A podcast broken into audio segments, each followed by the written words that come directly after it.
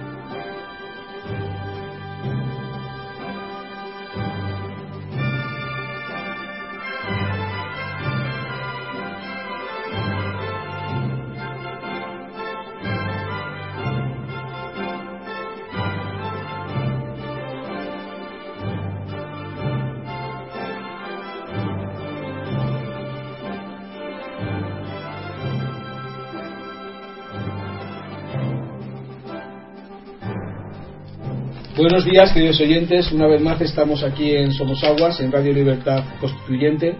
Hoy es lunes 20 de enero de 2014. Yo soy Baldomero Castilla. Y como siempre, está don Antonio con nosotros. ¿Qué tal está usted, don Antonio? Pues buenos días a todos. Bien, estoy de buen humor, que es lo que importa para hacer todos los comentarios eh, de análisis político y del pensamiento. En realidad, yo creo que es verdad que hay personas que están dominadas por sentimientos pesimistas y otras por sentimientos optimistas.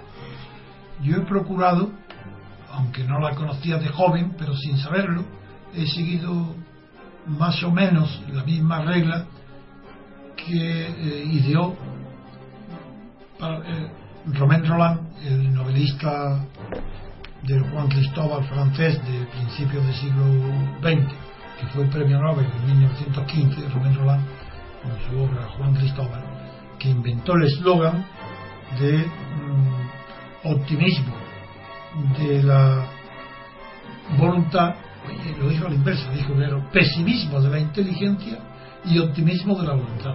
Ese eslogan, muy conocido, fue difundido por toda Europa en los años finales de los años 20, comienzos de los 30, para una campaña que hizo dirigida por Romain Roland, organizada, para liberar a Gramsci, el filósofo marxista y secretario general del Partido Comunista Italiano, liberarlo de la cárcel donde lo tenía preso Mussolini.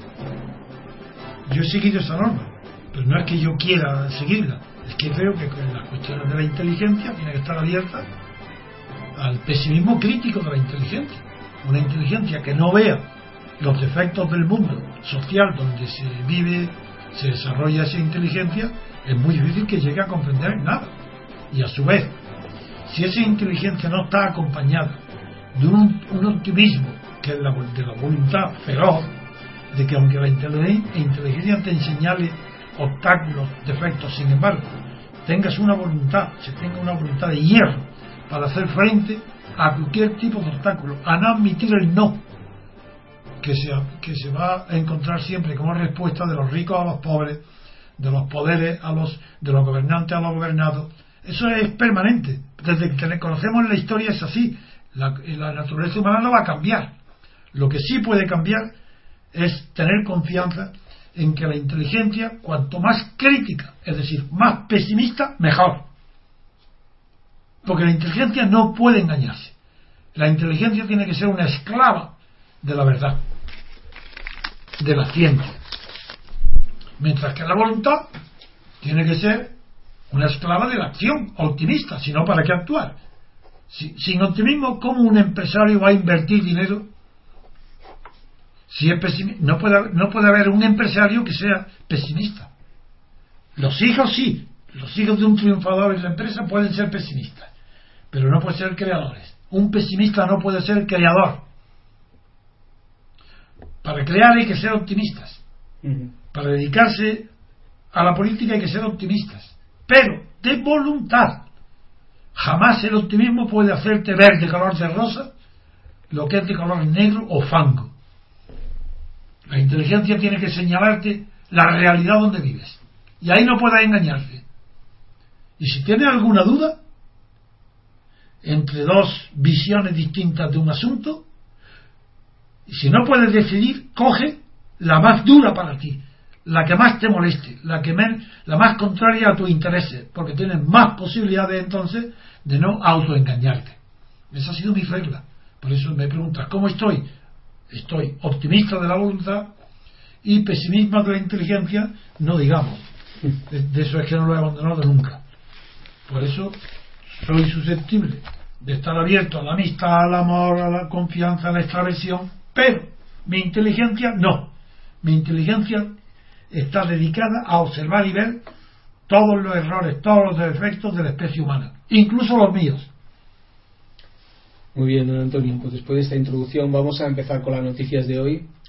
Eh, vamos a primero comentar la noticia que viene en la portada del país, hoy lunes, que dice informe confidencial de la policía. Gamonal no es un ensayo revolucionario exportable a todo el país. Un informe confidencial de la comisaría de Burgos sostiene que los incidentes ocurridos en el barrio de Gamonal durante las protestas contra el bulevar no constituyen, comillas, un ensayo revolucionario exportable al resto del territorio nacional. La policía atribuye los actos violentos a integrantes del colectivo anarquista burgalés y subraya que los representantes vecinales intentaron evitarlos. Los hechos no responden a un patrón de lucha ya empleado en otros conflictos ni persiguen ser extrapolados a otros lugares. ¿Qué comentarios tiene usted, don Antonio, con respecto a esta noticia? Sí. Eh, en primer lugar, la noticia está en la portada, claro, de todos los grandes periódicos, los grandes medios, pero lo, que importa en primer lugar es quién afirma que Gamonal no es un ensayo revolucionario exportable a todo el país. Yo también creo esto, pero a diferencia del que esto lo dice, yo podré decir en qué me baso yo para saber que no es un ensayo revolucionario, porque conozco la historia de las revoluciones, porque sé cómo se hacen las revoluciones porque sé que aquí no ha habido ningún elemento revolucionario. Porque una revolución es algo que va a trastocar un orden por otro. No destruir sin una alternativa de otro orden. Entonces eso, eso no es revolución. lo primero es ver qué autoridad intelectual, analítica tiene quien diga que la moral no es un ensayo revolucionario exportable a todo el país me has dicho, según la noticia, un informe policial. un informe confidencial. Policial, policial. Un informe... No, y confidencial. Sí, sí, confidencial, sí, sí, de la policía. De, la, de la comisaría de Burgos. Eso es. Eso es. Entonces, es que la comisaría de Burgos, que ni siquiera está situada en Madrid para tener una. que no es un centro de la Policía Nacional, sino provincial. Es que tiene conocimientos de historia, de análisis político, de filosofía política, de datos registrados y para poder afirmar que lo que ha sucedido en Burgos no es un ensayo exportable a todo el país? No, no lo tiene. Sin embargo, lo dice. Veamos a ver. ¿Por qué lo dice? Porque es verdad que la prensa y por tanto el gobierno está alarmado por lo que sucede en Gamonal y las manifestaciones que se han sucedido en Barcelona, en Madrid, en Granada, en otras ciudades, ah, pues puede hacer pensar, si, uy, aquí hay una organización que puede ser revolucionaria en el sentido que este, se extiende a toda España, como el 15M. Igual que el 15M, desde el primer día yo sabía que eso no era revolución ni nada, que eso se, se disolvía como un azucarillo en un vaso de agua, porque no tenía ni una sola idea que pudiera sostenerse de pie, era más bien una indignación moral ante la corrupción política, pero sin ninguna propuesta concreta de cambio al régimen de poder actual. Igual digo, tampoco he visto ni en Burgos ni en los movimientos de solidaridad con las protestas callejeras y violentas en Burgos, no he visto nada que responda a una idea política que pueda convertirse en una revolución para trastocar el orden social y político existente por uno nuevo. Por tanto, la palabra revolución es algo mucho más grande, noble, y tiene un sentido que no tienen los acontecimientos de Comunal ni los que la policía puede conocer.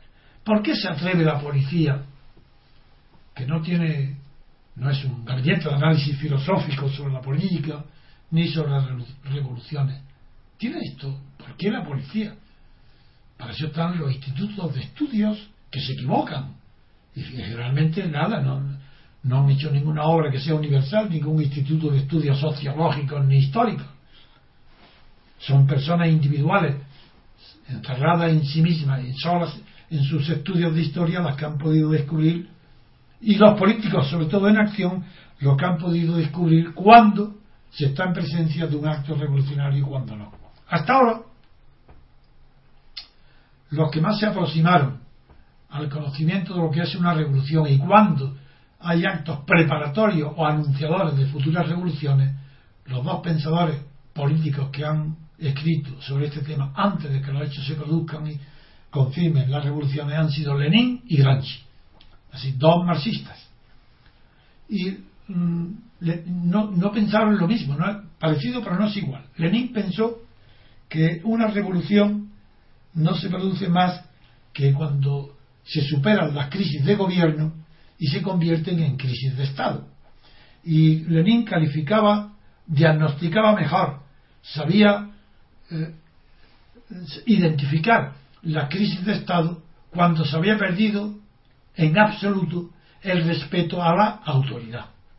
Si, no se respeta a los magistrados, entiendo por magistrado la magistratura de todos tipos, no solo la judicial, sino también las instituciones políticas, cuando se ha perdido todo respeto por la magistratura, eso era el signo que para Lenin indicaba una crisis de Estado irreversible. Y esa crisis de Estado para él solamente podía resolverse mediante una revolución. Como el pensamiento marxista había simplificado la cuestión política y la cuestión revolucionaria en una lucha entre dos clases, la clase eh, de, la burguesía y la clase obrera o proletaria, pues para Lenin era sencilla eh, la concepción de su estrategia política, organizar al proletariado políticamente. Ante el fracaso que la guerra del 14 puso de evidencia ante los ojos de Lenin, que estaba desterrado en Zurich, en Suiza, que él creía antes que los obreros, que ya la internacional socialista había hecho suficiente propaganda y difusión del conocimiento de lo que es la lucha de clases para que al estallar la guerra del 14 los obreros alemanes no dispararan contra los obreros franceses y a la inversa. Se equivocó. Porque ese error tan común, tan común en los marxistas consiste en creer que la conciencia de pertenecer a una clase era superior a la conciencia de pertenecer a una nación un error que no conocieron la esencia última del nacionalismo. Por eso no es de extrañar que una de las grandes preocupaciones de Lenin, que transmitió a Stalin, antes de subir al poder Stalin, eh, fuera la concentración del pensamiento crítico marxista y revolucionario en el conocimiento de los nacionalismos, de las nacionalidades, una de la obra más importante de Stalin publicada en el Fondo de Cultura Mexicana, que ahora celebra su centenario, o su, no, centenario, no, sus 70 años, 80 años, no recuerdo bien. Pues ahí están, son cuatro tomos que los he leído porque son muy meritorios. ¿no? Probablemente no los escribió Stalin, no lo sé. Pero desarrolla Stalin ahí en los cuatro tomos sobre las nacionalidades y las teorías de Carlos Marx primero y de Lenin después sobre todo que fue el que desarrolló las condiciones que ha de tener un país, eh, un país que sea un, en un pueblo determinado para eh, hacer tener derecho a la autodeterminación. Porque lo que la propaganda de Carlos Marx y de Lenin, sobre todo, es que la clase obrera no tiene por misión construir ni hacer naciones ni estados. Que la clase obrera tiene por misión hacer la revolución, conquistar el poder para la clase obrera para suprimir la propiedad privada. Pues bien, esto eh, en España la policía, ¿quién es la policía? Pues hay antecedentes. Quiero decir que esas personas sí se han dedicado a saber lo que es una revolución. Yo también me he dedicado a ello, a conocer y estudiar cuándo se puede estar en presencia de una posible revolución. En España estamos a un millón de leguas de toda posibilidad de revolución, porque en España incluso ni siquiera hay un concepto de lo que es la anarquía, que es otra idea noble que está completamente prostituida por la prensa y por muchos papanatas y irresponsables que, las, que se, bajo el franquismo se llamaban el cojo manteca, es decir, los que van un cojo que va con la muleta rompiendo farolas. A eso le llaman anarquista y eso no tiene nada que ver con el anarquismo. El anarquismo es algo mucho más noble y superior a ese, a ese vandalismo. Es el vandalismo, palabra que se creó también durante la Revolución Francesa. El vandalismo eh, fue eh, una palabra que se creó en la Revolución para condenar la conducta de los bloisons dorés, eran los niños ricos, los hijos de ricos, que se organizaban en pandillas violentas, lo que, lo que luego hizo el fascismo, pero eran ricos para eh, promover movimientos contra la revolución, contra el revolucionario. Pues bien, esta, esta preocupación de la policía para hacer el trabajo que corresponde a los intelectuales y diagnosticar si es o no una revolución lo que se insinuó en Burgos, tiene antecedentes bastante nobles también. No creáis que es una pedantería o una, o una originalidad de las comisarías de policía de Burgos. La primera vez, en mi conocimiento, que la policía es interrogada por el poder político para que la policía informe al poder político sobre el carácter de los actos de violencia para distinguirlos de cuánto responden a una revolución o cuánto es algo puramente destructivo de nihilismo, lo que se conocía durante la Edad Media como los movimientos de Jacquerie, que eran movimientos de, de campesinos destructivos contra la propiedad, pero que no, no estaban orientados, guiados, ni tenían la estrategia de una revolución. Pues bien, la primera vez yo la leí y le encontré la fuente en Roederer. Roederer fue un jacobino durante la Revolución Francesa que tuvo papeles destacados, pero no tanto como después, que destacó mucho con Napoleón. Sobrevivió a la revolución y escribió sobre todo, escribía muy bien, y escribió un libro maravilloso, una memoria, en la que cuenta cómo Napoleón, cuando, porque lo que se hablaba en Francia entonces, en aquella época, no era de orden público, era el esprit public, espíritu público. Entonces lo que quería saber Napoleón es que si los ciudadanos, bajo su, mando ya, después del consulado, pero antes del imperio, ¿eh? en los últimos días del consulado, fue Napoleón el que encargó una encuesta a los prefectos de policía de Francia para que la policía le dijera cuál era el esprit public, el espíritu público de los franceses. Y encargó esa encuesta. Las respuestas de la policía fueron extraordinariamente inteligentes, puesto que la mayoría dijeron nosotros no sabemos lo que significa esprit public porque quería eh, la pregunta era si encontraban que el pueblo francés tenía o no esprit public. Y la policía respondía, no sabemos lo que, lo que es esprit public. Sí, y, añadían uno y otro. Fue, fue muy buena la encuesta. Pero eran muy sinceros, no es como ahora. Sabían, no eran pedantes, pero iban al grano.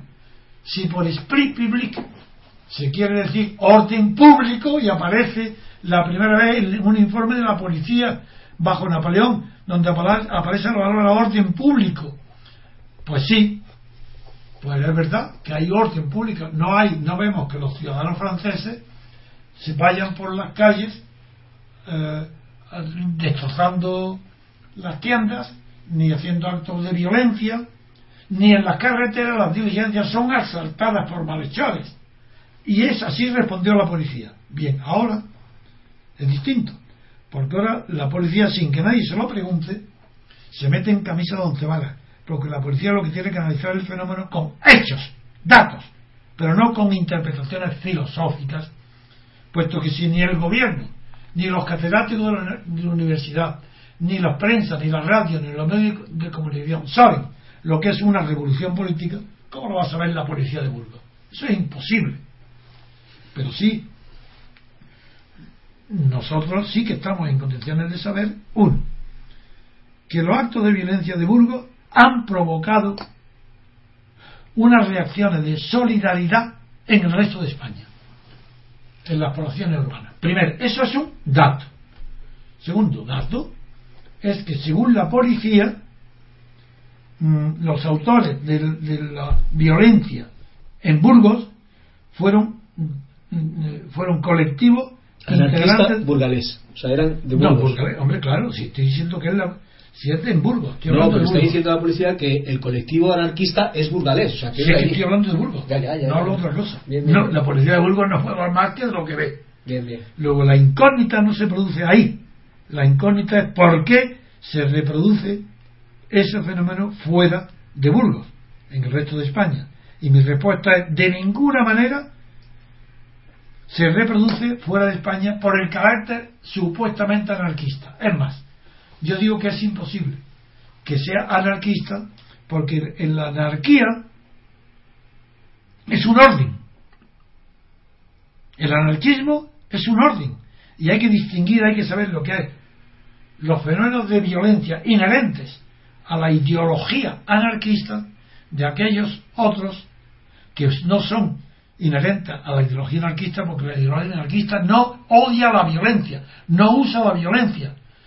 Si se tacha de algo a los anarquistas de que sean utópicos, quijotes, quiméricos, porque creen que, que, la, que confiando en el corazón y en la naturaleza humana, pues hay una mutualidad, una la anarquista cree en la fraternidad, porque son herederos de los primeros anarquistas rusos, del príncipe Kropotkin y, de, y de,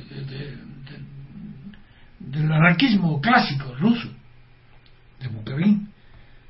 Pero, pero en cambio, hay otro fenómeno que tuvo muchísimo más llamativo durante el siglo XIX y la segunda mitad, que es el anarcosindicalismo. Amigo, esa es otra cosa el anarcosindicalismo, y un tercero, que fueron anarquistas que creyeron que como la humanidad es tan buena y el gobierno es tan malo, que bastaba un acto de magnicidio para que aparecieran las cualidades de las humanas y bondadosas del hombre, ahogadas por la maldad de los gobiernos.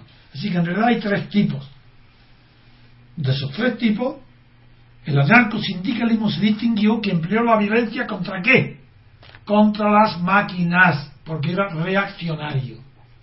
Estaba contra el progreso, con la creencia justificada de que el invento de la máquina de las fábricas destrozaba el trabajo de los artesanos. Y es verdad, históricamente los talleres de artesanos fueron destruidos con los establecimientos fabriles eso era verdad. De ahí que surja un movimiento anarcosindicalista que quiera destruir las máquinas. En España hubo anarcosindicalismo muy conocido, en Elche, en Alicante. Pero de eso no ha habido nada en Gamonal. Porque en Gamonal no ha habido destrucción de máquinas. Lo que ha habido es disturbios callejeros. Pero no hay anarcosindicalismo. Y es el único que incorpora la violencia a su doctrina. Tampoco ha habido asesinatos magnicidas. Luego tampoco pertenece a ese tipo de anarquistas, soñadores, que creían que matando a un jefe del Estado, pues la humanidad iba a cambiar. Lo, ¿Qué es lo que queda?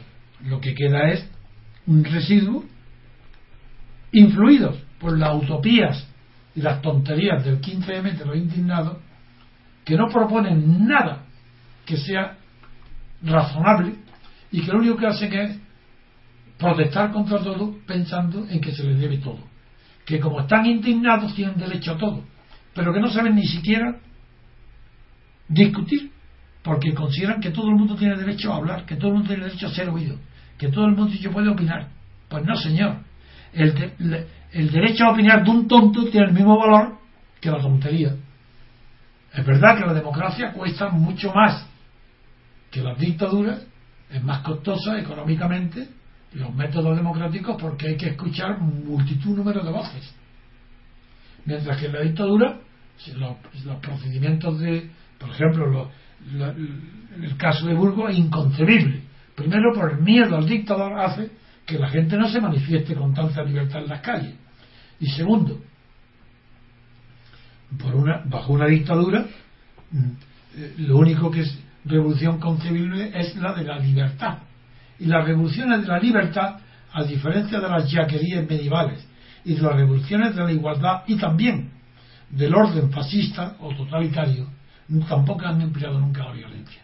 Por tanto, aquí es algo nuevo, no, nuevo, es una extensión mayor de que, que, se tiene que vincular ya de una manera bastante directa a la situación de malestar general que existe en toda España, a consecuencia de la depauperación progresiva de las clases medias y de la desesperación de las clases trabajadoras.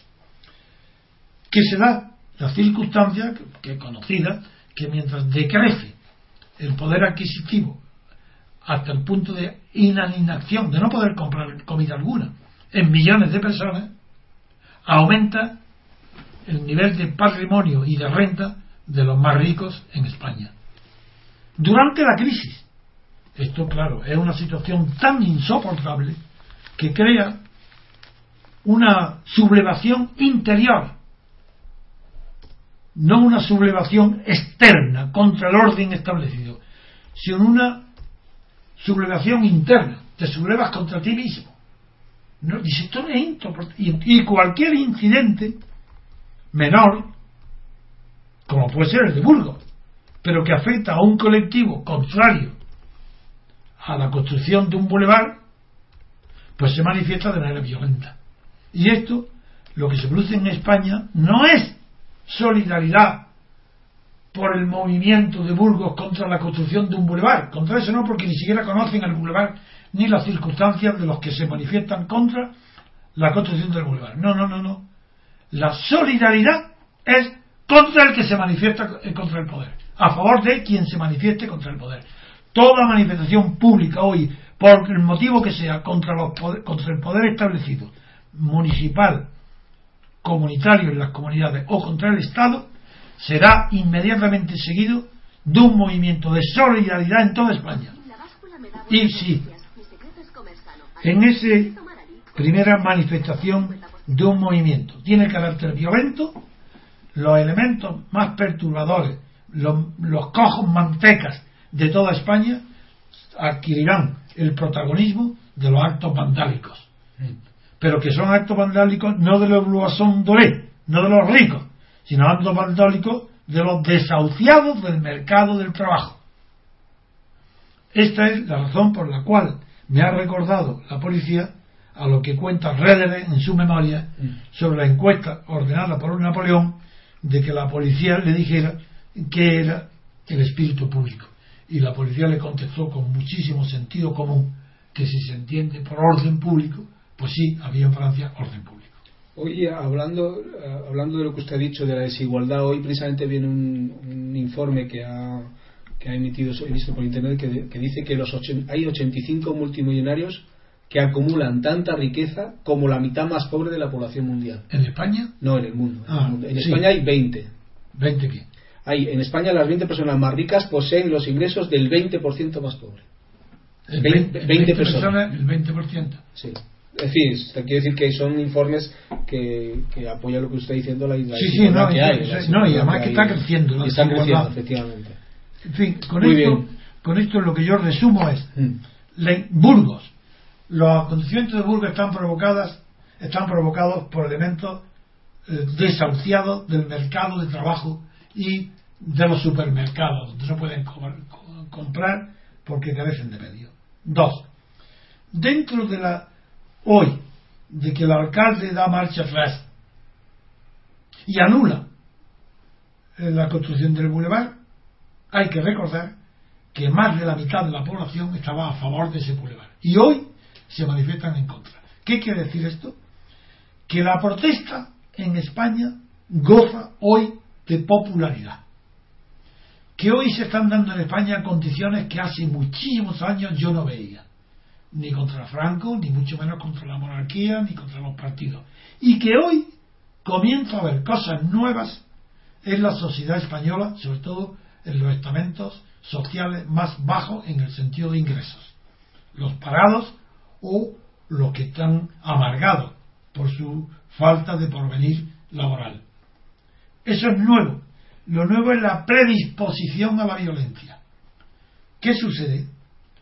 Dirán, eso hay que alegrarse de eso. Yo, que quiero el derrocamiento de la monarquía y la sustitución radical de esta partidocracia por una democracia, y como sé cómo hay que proceder, pues no me alegro de la situación, porque cuanto más violenta sea, si en un camino, sin un orden preestablecido en la cabeza para marchar hacia la libertad, más razones tendrá la reacción y el fascismo, como está pasando ya en otros países europeos, para mm, dar una nueva versión del fascismo que justifique la represión de los movimientos sin cabeza de los jóvenes.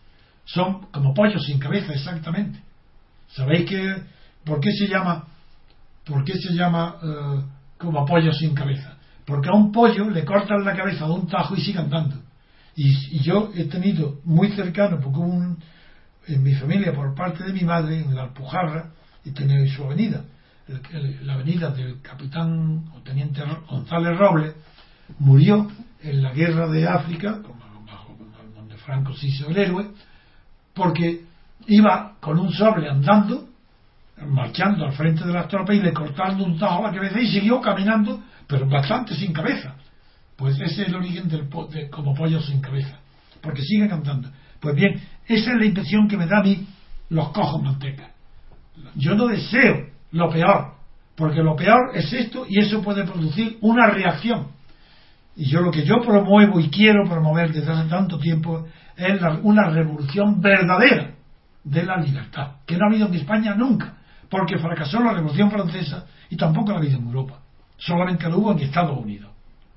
Y en Inglaterra sí, la hubo, en la gloriosa, a final del siglo XVII, comienzo del XVIII, porque la monarquía hanoveriana, la de Jorge I, sí, fue consecuencia ya de una revolución gloriosa de la libertad, porque claro, se hizo en nombre de libertad y protestantismo, era el parlamento, era el signo de la libertad. Hoy no, por eso los únicos sitios respetables para la libertad han sido Inglaterra primero y luego sobre todo Estados Unidos, porque no le bastó el régimen inglés.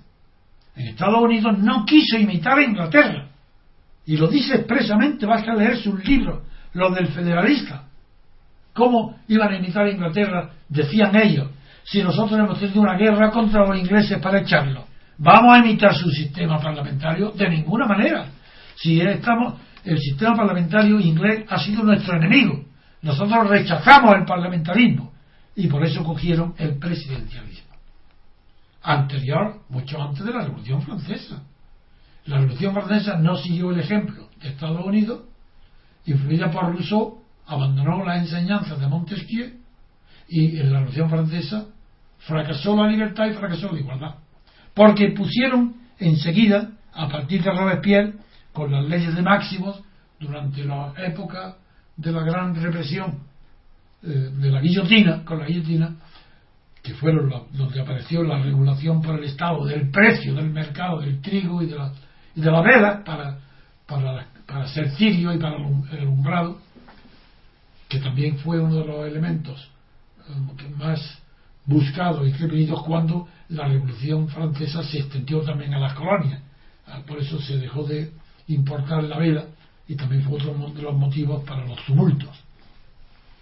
Pues bien, hoy que no hay ningún ideal de libertad, porque se creen que la tienen, claro, no puede ser más menos libre el que cree que es libre. Es decir, el, esclavo que cree que es libre es peor que el esclavo.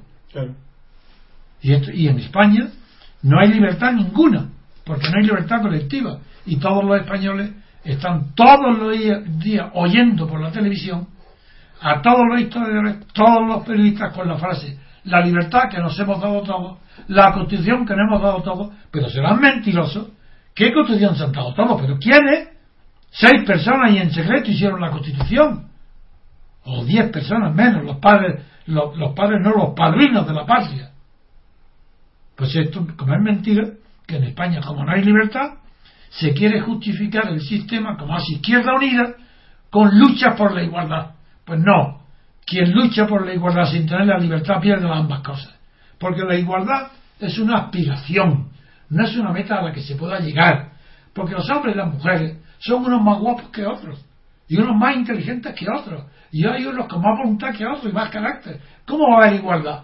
Cualquier sistema igualitario que impongas por la fuerza, al mes de haberlo impuesto, si lo dejas libre, ya no son iguales, porque cada uno habrá acreditado con su carácter y su personalidad la diferencia con el vecino, con el vecino. Es decir, que lo que importa es la libertad, y la revolución pendiente en España es la de la libertad. Y en Europa es la de la libertad. Francia es verdad que De Gaulle, un hombre muy inteligente, viendo los terribles defectos de la Cuarta República, los mismos defectos que tenía la República Española, porque era una república parlamentaria y esa, claro, no pudo evitar la guerra civil porque no tenía poder. Entonces quiso buscar el presidencialismo y lo encontró. Pero, como no era un conocedor de la historia política como un experto o como un filósofo político, pero un hombre muy inteligente, pero tenía la idea equivocada que el jefe del Estado tiene que ser un árbitro por encima de la melee. Y no es verdad, eso fue una idea que tomó de Benjamin Costa. Pero no es verdad, porque si estás por encima de melee, no ves la melee. ¿Qué es eso de, estar? ¿Cómo estar por encima? Tiene que estar dentro de la melee y luchar dentro de la melee para conquistar y el jefe del Estado tiene que ser por eso una república, un presidente de la república elegido por todos los ciudadanos del presidencialismo. Tan grande es la superioridad del presidencialismo sobre la monarquía que lo he contado una vez y lo repito ahora. El padre del rey Juan Carlos, el conde de Barcelona, me encargó, como me oía de palabras, yo le un día tanto hablaba yo la república presidencialista que él me preguntó ¿Y no es posible una monarquía presidencialista? Dije, claro que es posible. Lo que pasa es que es muy difícil que un rey tenga esa generosidad, pero posible lo es. Y me pidió que si yo era capaz de resumir en un solo folio, o en dos folios, muy poco, muy poco, las ideas de lo que sería una monarquía presidencialista. Es decir, donde además del rey, como figura representativa en la jefatura del Estado, la presidencia del Poder Ejecutivo estuviera en manos de un presidente elegido por sufragio universal y directo por todos los ciudadanos. Se lo hice y se me pidió que si no me importaba que, eh, que él consultara o que yo le propusiera un constitucionalista europeo para que opinara sobre ese proyecto que yo había redactado. Y le dije no tenía inconveniente ninguno. Y le propuse que el que tenía más nombre era Maurice, eh, Mauricio Duvalier, no, que no me acuerdo el nombre. Bueno, bueno. Maurice, eh, el, catedrático de Derecho Constitucional más conocido, Diverger, Maurice Diverger, la Sorbona, se lo propuse y me dijo que preparara una cena con él, ya lo llamé por teléfono, yo no lo conocía, me dijo que encantado, le mandé el proyecto mío, los dos folios que había escrito, y nos citamos para una cena que di en el Hotel Loti, en el primer piso, un salón reservado para los presos. Y ya lo había leído, claro, el proyecto mío, Maurice Duverger, Duverger, y le dijo, cosa que, que, yo me quedé extrañado cuando lo dijo, le dijo a don Juan, le preguntó que qué le había parecido, y dijo, pues, que este proyecto hubiera sido el sueño de Benjamín Costa. La verdad es que yo no, eh, la verdad es que yo mismo no entendí por qué aunque yo ya conocía muy bien a, Benjamín Constant, pero no caí. Hasta más tarde, ya mucho más tarde, sí creí y vi la gran alabanza que implicaba para mí que me hubiera comparado ese proyecto que, que lo hubiera firmado eh, Benjamín Constant. Bien, mm, con esto quiero decir que mi, la batalla mía es la lucha revolucionaria por la libertad colectiva, nunca individual es la batalla, es la lucha, es el combate colectivo por la libertad. Ese combate por la libertad no puede ser violento. La violencia solamente se hace cuando se acude a la igualdad. Incluso cuando no hay salida a la violencia, como en las yaquerí medievales, es una indignación, una furia contra el estado de pobreza de los campesinos. Pero no tienen alternativa. Entonces no proponen nada, sino destruir lo que encuentran. Y el, entonces, claro, lo de Burgos es una manifestación del estado de, tan profundo de malestar que hay en la sociedad de los pobres, en las sociedades de las clases más bajas, y que contagia a las clases profesionales que temen por su porvenir. Entonces esto ha motivado que antes más de la mitad de la población apoyara un Boulevard y ahora más de la mitad lo condena, por solidaridad con quien se manifiesta por motivos de indignación contra la corrupción, desde luego. Así con esto creo que es suficiente para analizar o tener un primer intento de acercamiento al fenómeno inaudito de que se produzca en toda España movimiento de solidaridad con las violencias que se no con la violencia, con el movimiento producido en Burgos, que ha sido también eh, caracterizado por ir acompañado de violencia de cojo manteca. Muy bien, Antonio, vamos a hacer una pausa y seguimos con la siguiente noticia.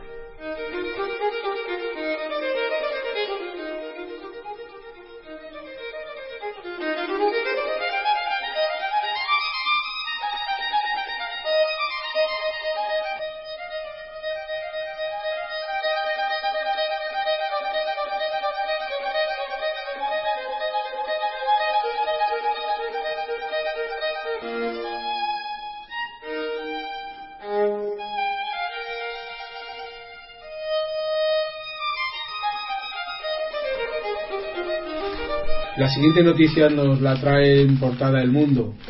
El PP propone al PSOE actos conjuntos para frenar, para intentar frenar a Artur Mas. Gobierno y PP buscan una alianza con el PSOE frente al reto de Mas.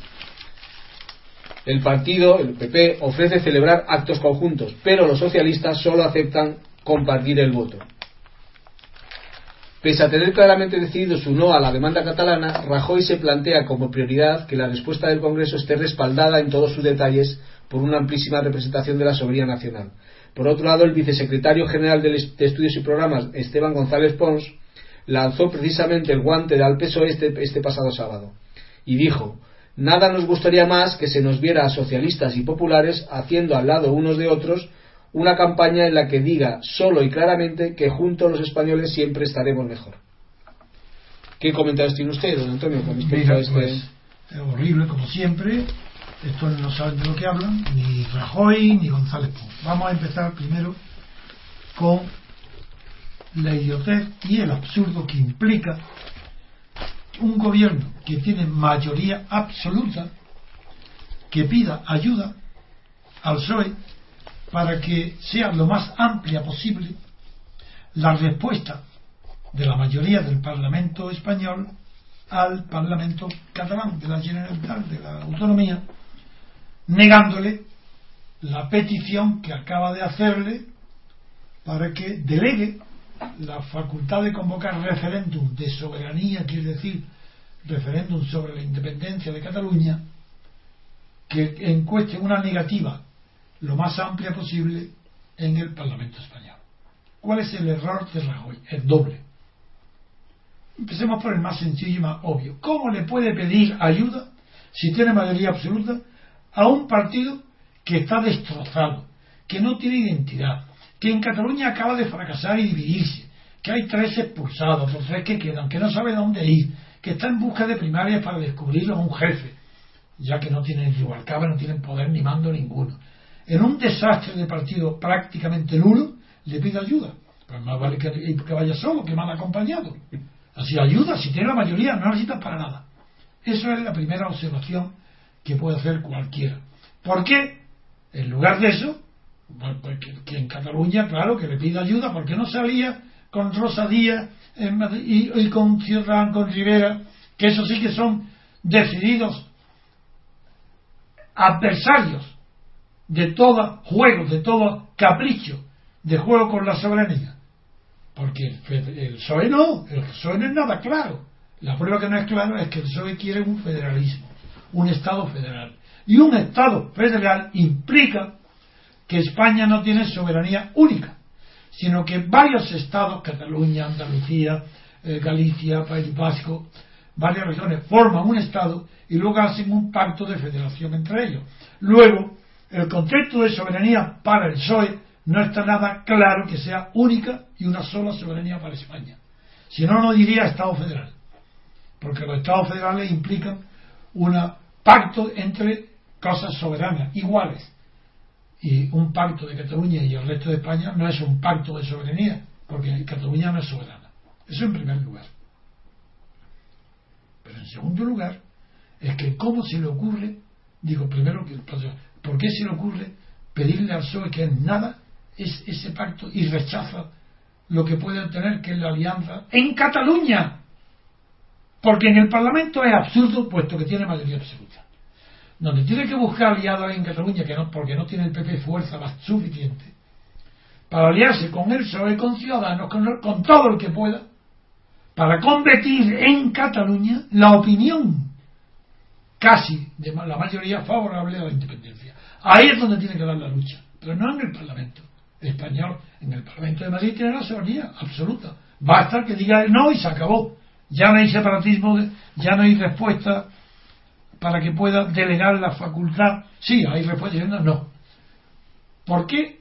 ¿Por, eh, ¿Por qué está? ¿Por qué no lo hace? Por una ignorancia. Porque Rajoy y el Partido Popular, ¿qué ha dicho González Pons? Sí, pues ya no es Rajoy, es el Partido Popular.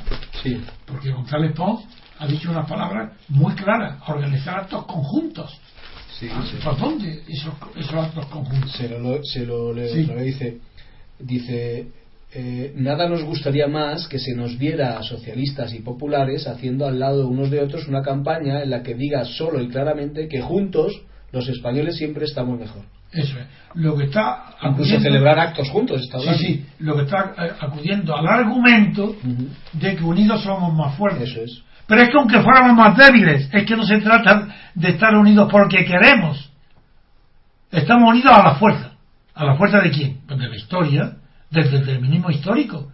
¿Es que acaso eh, nuestros padres, nuestros abuelos y nuestros bisabuelos tuvieron conciencia o pudieron elegir estar unidos en lugar de separados? Pero si no hubo pues, la menor posibilidad de separación. Y Cataluña nunca la ha tenido, ni con el rey Felipe V, ni con la guerra de sucesión, ni con el condado de Barcelona, ni con nada. Si es que no es verdad. No se trata de que la libertad y la democracia puedan elegir y llegar al ámbito para definir y identificar a los colectivos que son soberanos. La soberanía no tiene nada que ver con la, con la libertad ni con la voluntad. Los estados se han formado en un proceso muy complejo, histórico, de mucho alcance lejanos, y vuelvo a repetir la misma idea que repito siempre, que es el origen. Si cuando Carlos, y con esto respondo a la pregunta de un, partidario nuestro, uno de nuestros seguidores, que ha dicho que no entiende por qué Carlos Marx dijo que el derecho de autodeterminación no existe para los países que alcanzaron la unidad política antes de la Revolución Francesa. Eso me lo han hecho, esa pregunta me la han hecho y está anotando por ahí para responder. Ahora voy a responder ahora. Cataluña no tiene derecho alguno a convocar ningún referéndum sobre la soberanía catalana. Porque la unidad de España y por tanto la integración de Cataluña en España es anterior a la Revolución Francesa. ¿Y qué significa esto? Eso es una reflexión de Carlos Marx. Claro que recurro al argumento de autoridad, pero no ante mí mismo, no. Yo recurro ante el argumento de la autoridad marxista, ante los marxistas, ante Izquierda Unida, Partido Comunista, que defienden el derecho de autodeterminación. A ellos a los que les pongo por delante la autoridad de Carlos Marx. Si yo no soy marxista, por tanto, yo no recurro a Carlos Marx para tener un argumento de autoridad. Yo sé por qué no existe derecho de autodeterminación más que en aquellos eh, países que proceden de la colonia, de, antes eran coloniales, o aquellos que se desintegraron como país al término de la guerra europea del 14 y al final de la guerra mundial en el caso de Checoslovaquia, que es la unión de Eslovaquia y Chequia. Eso sí que lo sé. Pero lo que no saben los marxistas es que Carlos Marx prohibió, prohibió intelectualmente, en su pensamiento, claro, no, como ley, que en España, Portugal, Francia e Inglaterra pudiera existir derecho o derecho de autodeterminación. Y es muy sencillo, porque si ha alcanzado la unidad antes de que aparezca la libertad, ¿cómo? ¿Por qué, ¿Por qué con libertad puede alcanzar algo que ha sido unido sin intervención de la voluntad del pueblo? Está unido por algo que no se puede separar más que por en, una escalera, en unos escalones de federaciones que en Europa, eso muy bien, pero el pensamiento de Carlos Marx es muy profundo. Si los pueblos no tienen conciencia, si los catalanes no tienen conciencia de que pueden vivir separados, y, y sin esa conciencia han alcanzado la unidad para vivir junto con todos los demás españoles, pues no tienen derecho, porque sus padres y sus abuelos no lo tuvieron. Y si hoy se les diera, ¿quién garantiza que los hijos de los actuales Arturo Más y Puyol y los nietos y los bisnietos tendrían derecho a la autodeterminación para volver a integrarse con España? Esto es ridículo, es infantil. Todo eso son puras propagandas. Quiero decir con esto, y vuelvo al tema que nos ocupa, que si yo critico al PP, a Rajoy y a González Pons, ya no es tanto por el argumento de que acuden, que buscan como aliado a un débil, a un cojo, no, manteca, pero a un cojo como está el PSOE hoy, que están cojos. Si se les separan en Cataluña y pide aliados con ellos, no. Mucho más importante que eso es que juntos no son más soberanos. La soberanía no depende de las mayorías. Si es que la unión, a España no la ha hecho fuerte su unión, porque como no hubo posibilidad de separación, ¿quién lo puede comparar? Sabemos que España está unida desde que terminó la conquista del reino de Granada. ¿Quién puede decir que fruto de la unión es por lo que llegamos a ser grandes? ¿Es que acaso hubo la posibilidad de separación? Si es que no hubo. Si eso son ganas de, de no conocer, de jugar con la historia, jugar con lo futurible y no saber de lo que se habla. No, señor. En España no es la unión, no es la voluntad de la mayoría la que se opone a la autodeterminación de Cataluña. Es España entera, el concepto de nación, el que se opone a que la nación se destruya a sí misma. Y vuelvo a repetirlo, que el responsable de todo este error histórico es Ortega y Gasset, ese frívolo, que definía a España como un proyecto sugestivo de vida en común. ¿Qué es eso? Eso es un proyecto de vida para quién? Para un par de novios que quieren matrimoniarse. Será proyecto sugestivo de vida en común. Pero para los españoles, pero como proyecto, quien habla de proyecto de España no sabe de lo que habla. España no es un proyecto, es una realidad histórica que nunca fue proyectada ni por, ni, por el Cid Campeador ni, ni por los primeros reyes de la Reconquista contra los árabes. No, nada de eso. Ha habido, son hechos que han determinado guerras, matrimonios, acontecimientos eh, naturales, eh, fenómenos que no dependían de la voluntad del hombre. Han formado las naciones europeas que adquirieron su unidad antes de que los pueblos supieran que con libertad se pueden conseguir cosas. Esas cosas que pueden conseguir la libertad colectiva es la democracia, pero no la separación. Como no hay libertad colectiva, porque lo que se buscan los españoles fue durante la República la igualdad y, la, y, los terratenientes, la oligarquía, y ahora ¿qué es lo que buscan los partidos después de la muerte de Franco? Es que hay algunos que buscan la libertad colectiva de los españoles de ninguna manera. Lo que buscan es cada uno, como son oligarquías, cada uno aumentar sus privilegios, durar en su privilegio. Y claro, oímos cosas tan peregrinas y nadie se subleva, diciendo las mayorías absolutas son malas. Claro que son malas para la oligarquía, pero para una democracia no existe democracia sin mayoría absoluta. Si no hay mayoría absoluta es señal de que no hay democracia. Por eso, por eso en Inglaterra, que es un ejemplo de libertad política individuales, por eso, como no hay doble vuelta, no hay mayoría absoluta. Puede no haber mayoría absoluta. Y por eso no hay democracia. Si en Inglaterra no hay democracia, ¿cómo lo va a haber en España? Pero en Inglaterra es un sistema representativo y en España no es representativo, porque los diputados de la Asamblea no representan a la nación, sino al Estado. Por eso casi casi tienen razón, sin saberlo, los separatistas catalanes cuando hablan del Estado español es verdad. Es verdad, porque la Asamblea de Madrid, los diputados de Madrid, no representan a la nación española, representan al Estado español. ¿Por qué? Porque han sido designados por unos partidos políticos estatales, que son órganos del Estado. Suponemos que en vez de ser varios fuera uno, como era la Falange. Y, antes, con Franco, las cortes de Franco no representaban a la nación española, representaban al Estado español.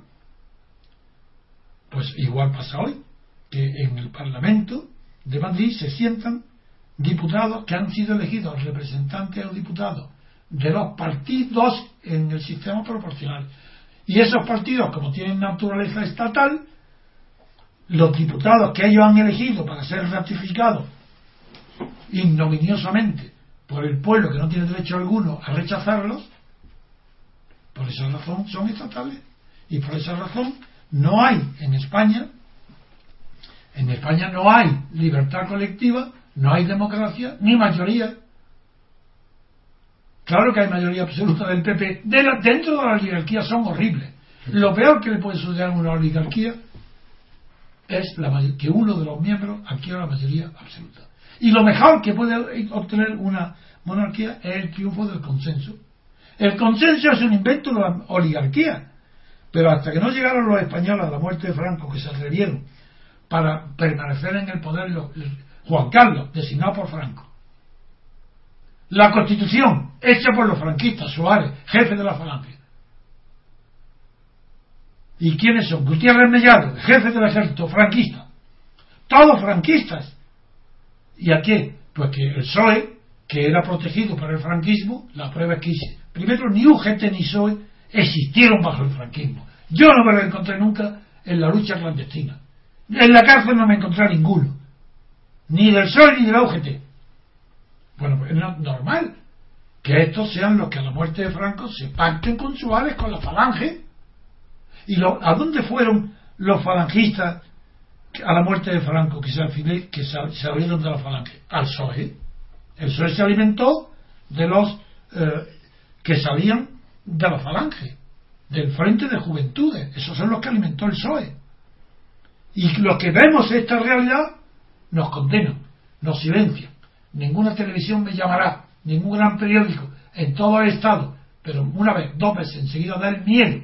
¿El miedo a qué? Si yo no soy comunista ni lo he sido nunca, porque no he sido marxista.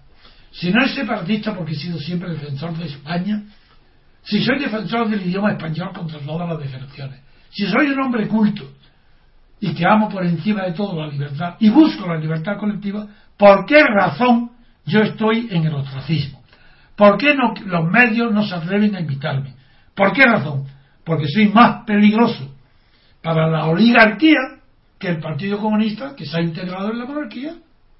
Porque soy más peligroso que Izquierda Republicana porque está integrado en la, la, en la oligarquía de, de Juan Carlos, Esquerra Republicana.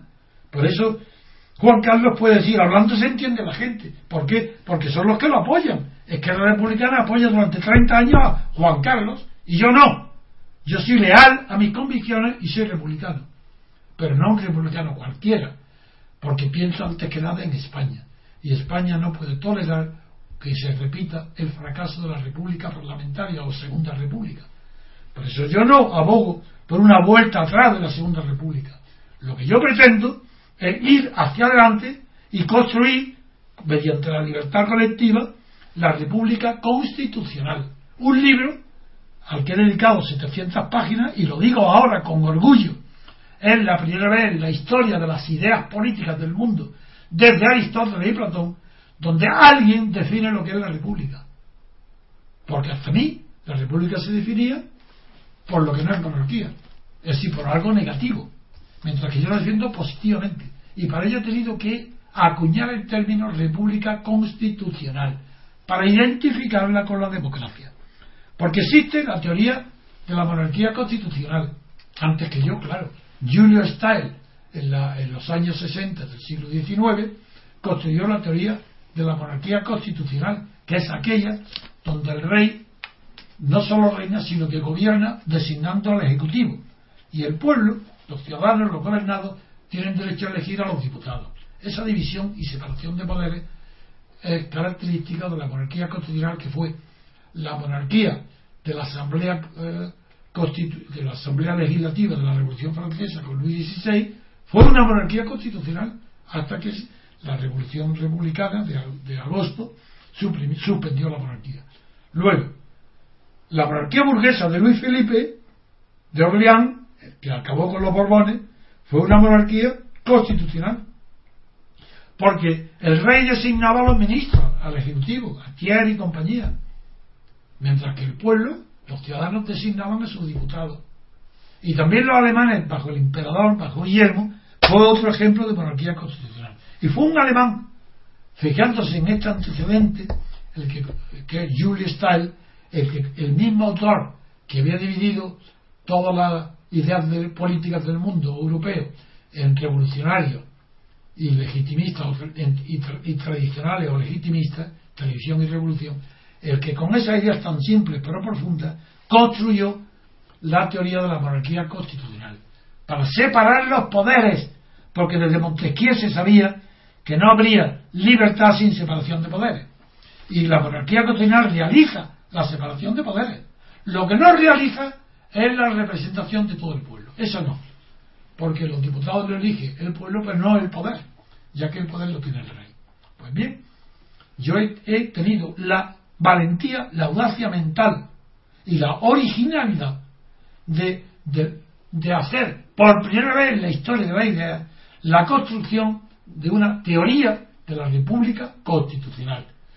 ¿Para qué? Pues para que en España se introduzca el presidencialismo, que el presidente de la República sea elegido directamente por sufragio universal de los españoles, que el presidente de la República sea como es natural, presidente del gobierno, jefe del Ejecutivo, pero que separadamente se levanta ante él un poder tan fuerte más que el suyo, que sería el poder legislativo, formado por la Asamblea Nacional, nacional, ojo, cuidado, nacional, es ahí donde debe de aparecer por primera vez la nación, una manifestación política de la nación en la Asamblea, porque una Asamblea Nacional es el conjunto de los diputados de distrito de toda España.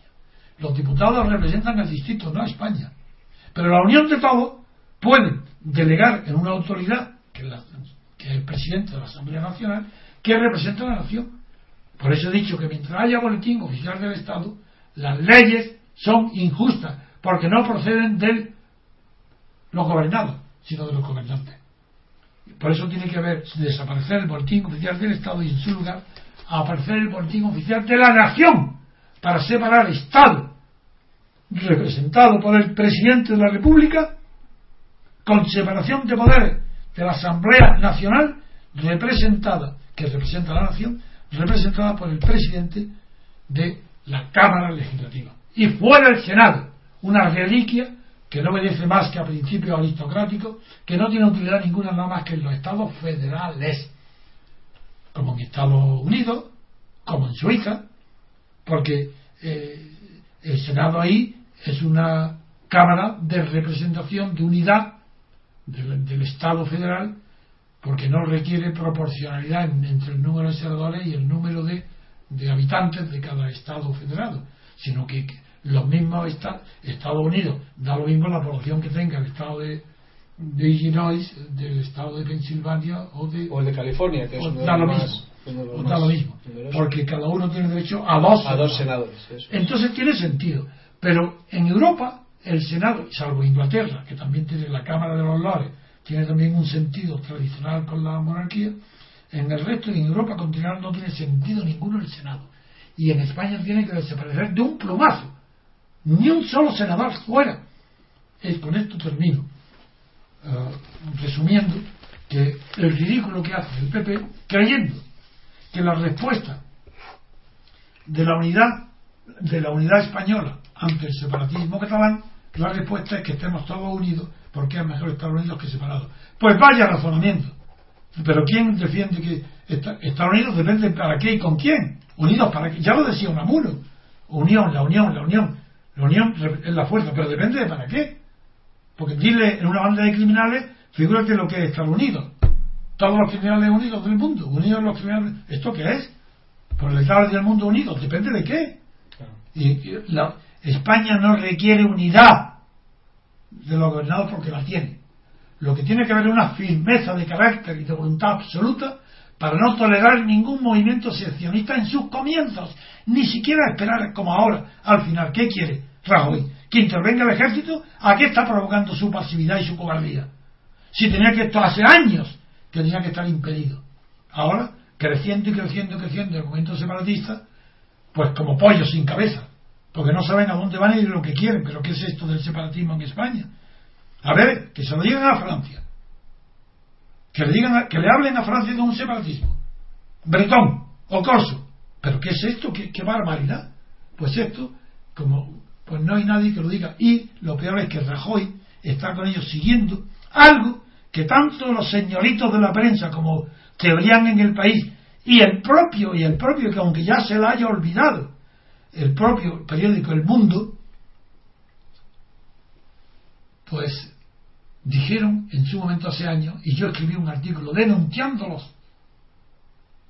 denunciando a, los dos periódicos que sus, directores habían dicho, dijeron, en un momento de gran eh, nerviosismo y, y, reacción por las muertes de ETA, por los asesinatos de ETA, decían los dos, en un ambiente de paz, en una estrategia, se puede cambiar de estrategia y llegar a acuerdos. Hablando de la soberanía. Ah, de manera que en un ambiente de paz, sí, pues vosotros fuiste culpables de que en un ambiente, como ya no hay atentado, ahora ETA y el País Vasco crean lo que vosotros dijisteis, que en un ambiente de paz se puede discutir de todo, dialogar de todo. Pues no, señor.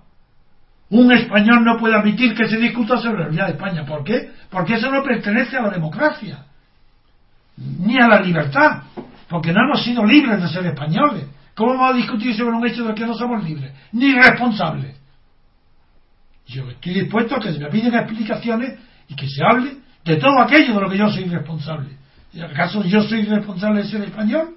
No. Entonces, ¿a qué, a qué viene esta arbitrariedad de abrir una discusión sobre si somos o no españoles?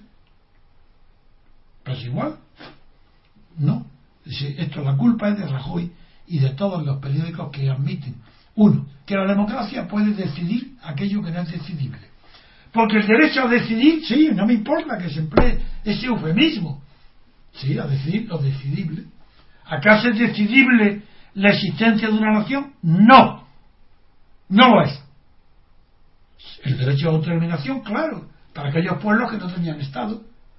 las naciones o tribus que no tenían Estado tienen el derecho a decidir ser Estados. Por tanto, derecho de autodeterminación. Pero aquellas naciones que tienen la unidad del Estado antes de la Revolución, pues es verdad lo que tenía Marx, es que es lógico, es una explicación por qué aquí no existe ese derecho.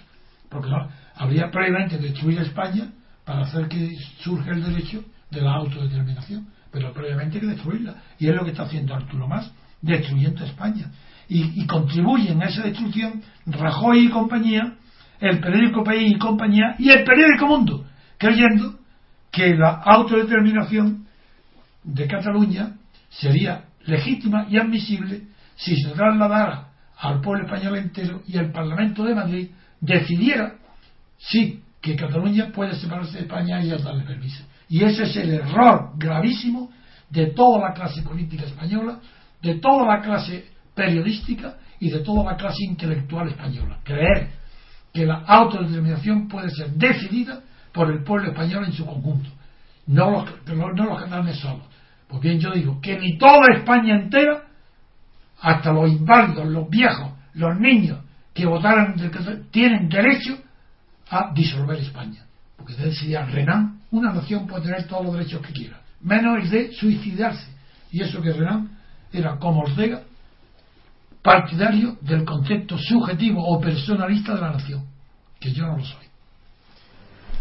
Bien, Antonio, pues con esta noticia acabamos el programa de hoy. Muchas gracias a los oyentes y muchas gracias a usted, Antonio. Hasta.